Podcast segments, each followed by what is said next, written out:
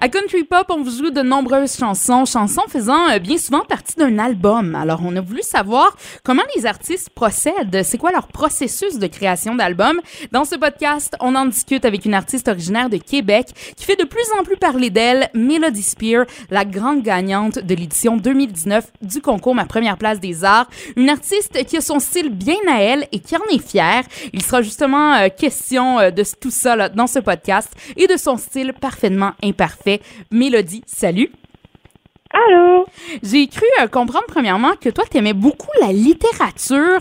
Euh, T'es en amour finalement avec les mots. J'imagine que c'est quelque chose qui t'influence pas mal là, dans l'écriture de tes chansons. Vraiment. Puis, euh, je dirais que c'est. Je pense que c'est peut-être quelque chose aussi justement qui, euh, qui, me, qui me distingue un peu. Avoir euh, un amour de la littérature qui, qui prime sur, euh, par exemple, l'amour des arrangements musicaux. Ça fait que euh, tu vas avoir une perspective euh, vraiment euh, un peu différente de la chanson comme telle. La trame narrative va être vraiment importante pour moi, puis il va vraiment y avoir une espèce de de, de, de, de découverte de où, où on peut aller dans, dans des thèmes qui sont littéraires, mais à travers des chansons. Là. Puis, est-ce que t'écris des chansons dans le but de sortir un album ou c'est plutôt quand tu constates que t'as composé plusieurs chansons, OK, là, c'est le temps de les réunir sur un même disque? Euh, J'en ai écrit vraiment, vraiment, vraiment beaucoup. Puis je dirais que le premier album, c'est pas mal, euh, c'est souvent un addon. C'est souvent, euh, ah, ok, là, va falloir, euh, va falloir en sortir. On est rendu à une, à une 25e de là, si je veux euh, pouvoir, euh, les sortir au grand jour un jour. Donc, ça, ça y va vraiment euh, avec euh, une façon plus, justement, là. Ah, ok, on est rendu là, faudrait sortir euh, quelques chansons. Mais ça n'empêche pas qu'il y ait vraiment un lien spécifique parce que c'est tellement écrit dans une période euh, de temps. Souvent, cette première période-là, là, pour tous les, les artistes euh, à l'écoute, tout ça, c'est la première période où on commence à écrire. On écrit tellement, on est genre blablabla. Tiens, voilà veux des tout mots, et voilà des chansons, et j'ai des émotions. Et, ah! Et, euh, cette période-là, c'est incroyable. C'est vraiment une période où on va comme euh, briller de création. Puis après ça, je sais pas, je pense que notre cerveau se stabilise un peu, puis la création devient une habitude. C'est une période euh, vraiment, vraiment intéressante. Puis est-ce que tu dirais que tu ben là c'est ça tu composes, tu composes, tu composes. Est-ce que tu composes davantage pour donner des spectacles ou tu donnes des spectacles pour pouvoir composer? Je sais pas si tu comprends le Mhm. la différence entre les deux.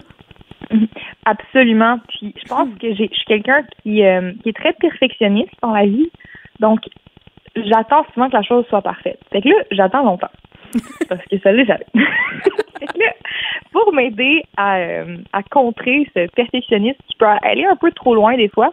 Le fait d'avoir des spectacles où je me dis, OK, là, je me lance, là, je la fais, même si elle n'est pas parfaite, je la, je la teste. Euh, ça, ça permet de, de nourrir la, la création prochaine puis de faire de la place sur mon disque dur Ouais. mental à la prochaine chanson, c'est à la prochaine idée. Fait que j'attends que le spectacle, puis je me dis, OK, là, tu la sors la tune no matter what, tu la fais. Euh, euh, il manque peut-être deux couplets, mais tu les écriras sur le fly. Et. Tu les feras juste devant. Puis personne le sait. C'est ça qui est magique. Personne le sait quand tu es en train d'écrire une chanson sur le fly. C'est qu'à à te laisser vraiment être emporté par la musique. Puis, euh, je sais pas, c'est pas, tu sais, ça dépend si c'est un spectacle très important où là, les gens euh, connaissent tes chansons puis ils font comme, ben là, mais là, euh, Mais là mettons à la dernière tu sais t'as as participé au Francouverte mettons. Est-ce Ouais, que c'est mais- là que t'aurais improvisé ou pas vraiment? OK, c'est ça. pas du tout, pas là. Pas là, mais j'ai fait beaucoup. Moi, en fait, j'étais aussi, euh, euh, dès que j'ai eu 18 ans, j'ai commencé à être euh, une chansonnière. Mhm. Puis j'étais chansonnière pendant un an à un bar, euh, un petit bar de quartier. Il y avait très peu de gens qui venaient, puis c'était comme vers 5 heures. Puis euh, c'était vraiment pas une heure où les gens vont voir des shows de chansonniers, mais ça a fait que j'ai pu euh, glisser des chansons que je faisais. euh, tu sais, je, je disais que c'était quelqu'un d'autre qui les avait écrit parce que t'as pas vraiment le droit à chanter tes propres chansons quand t'es chansonnière là. C'est ça pas- faut- C'est pas pour ça qu'ils te payent là. On veut du Jean Leloup. c'est ça! Tu connais ça, j'ai Poulet! Mais c'est ça, c'est plus dans ce genre de circonstances-là que tu t'improvisais un petit peu. Puis justement, je lisais euh, récemment une entrevue que tu avais donnée au quotidien Le Soleil, euh, où tu disais que tu assumais d'être imparfaite. Tu sais, vraiment, euh, tant au niveau là, personnel que musical, toi, l'imperfection, ça te va, c'est correct. Qu'est-ce qui est pas parfait selon toi concernant ta musique? Je pense qu'il y a vraiment rien qui est parfait dans ma musique. Puis puis aussi, le fait est que des fois, on, en recherchant la perfection, on met une espèce de couche de glaçage sur notre musique qui, qui la rend un peu impersonnelle. Euh, il y a vraiment une tendance euh, dans les dernières années à, à prendre euh, les tracks vocales, à prendre les tracks de guitare, à prendre les, les, tracks de drum, puis à essayer d'enlever vraiment toutes les petites imperfections, tous les petits bruits de fond, euh, tout ce qui est pas sur le, le, temps que ça devait être pour le 1, le 2, le 3, le 4. Oui, Il y a vraiment une, façon de de d'arracher un peu son humanité à la musique puis de la rendre très robotique. Dans le fond, de la rendre plus uniforme finalement. Oui, c'est très uniforme, mais ça, ça, ça perd un peu de sa chaleur aussi en même temps. Puis, euh, je pense que moi, en fait, je cherche à garder cette chaleur-là. Donc, c'est un peu d'un point de vue euh, plus contemporain, tu sais. Euh, si si je me si je me gourre vraiment, je suis comme on garde cette take là, oh yeah. Mais tu sais, mettons, toi, tu veux garder peut-être le côté comme en spectacle où est-ce que, hey, tu te trompes de note, ben c'est pas grave, on continue, puis advienne que pourra, puis ça va donner ce que ça va donner finalement. oui, ces moments-là sont beaucoup plus beaux euh, que les que les 56 autres fois où je l'ai eu, par exemple. Parce qu'on dirait que euh, je suis quelqu'un qui fait vraiment beaucoup d'erreurs dans la vie, là. mais aussi juste parce que je suis super maladroite. Euh, tu sais, il y a des gens qui m'ont déjà rencontré, puis leur premier souvenir de moi, c'est juste que j'ai rentré dans un mur. Puis il y en a trois de ces personnes-là dans mon entourage. OK. Euh, tu sais, rentrer dans mes murs, tout ça, euh, c'est des choses qui m'arrivent quand même régulièrement.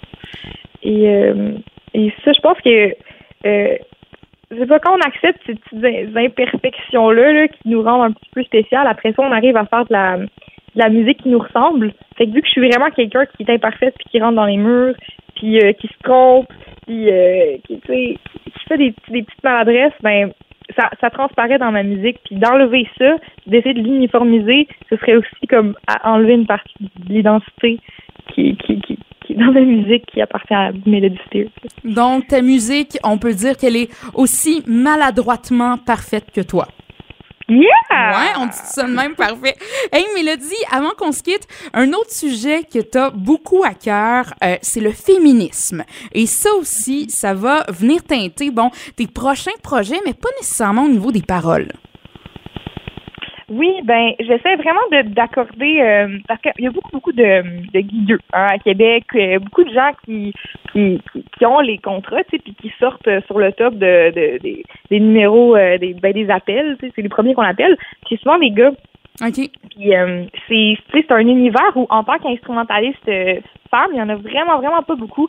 Fait qu'un un très jeune tu sais comme quand on s'y prend jeune puis qu'on on essaie de donner. En fait, ce que j'essaie de faire, c'est juste de donner la chance aux musiciennes euh, de devenir euh, ces, gens-là qui vont être appelés en premier parce que la grosse différence entre les musiciennes puis les musiciens, c'est qu'on euh, a appelé certains musiciens souvent plus avant, puis ils vont récolter plus d'expérience, puis grâce à cette expérience-là, ils vont être sur le top. Donc, juste d'essayer d'inverser un peu la roue, je trouve ça vraiment, vraiment important.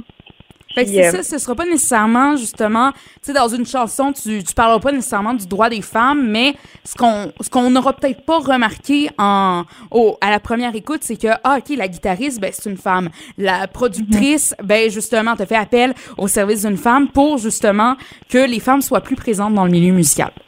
C'est vraiment ça. Je pense que c'est juste de faire un, un petit effort conscient à chaque jour euh, pour être en accord avec ces valeurs, euh, ces valeurs-là. Puis, euh, puis euh, ça change pas que je fais des petites chansons aussi qui parlent de droits des femmes puis des trucs comme ça. On aime ça.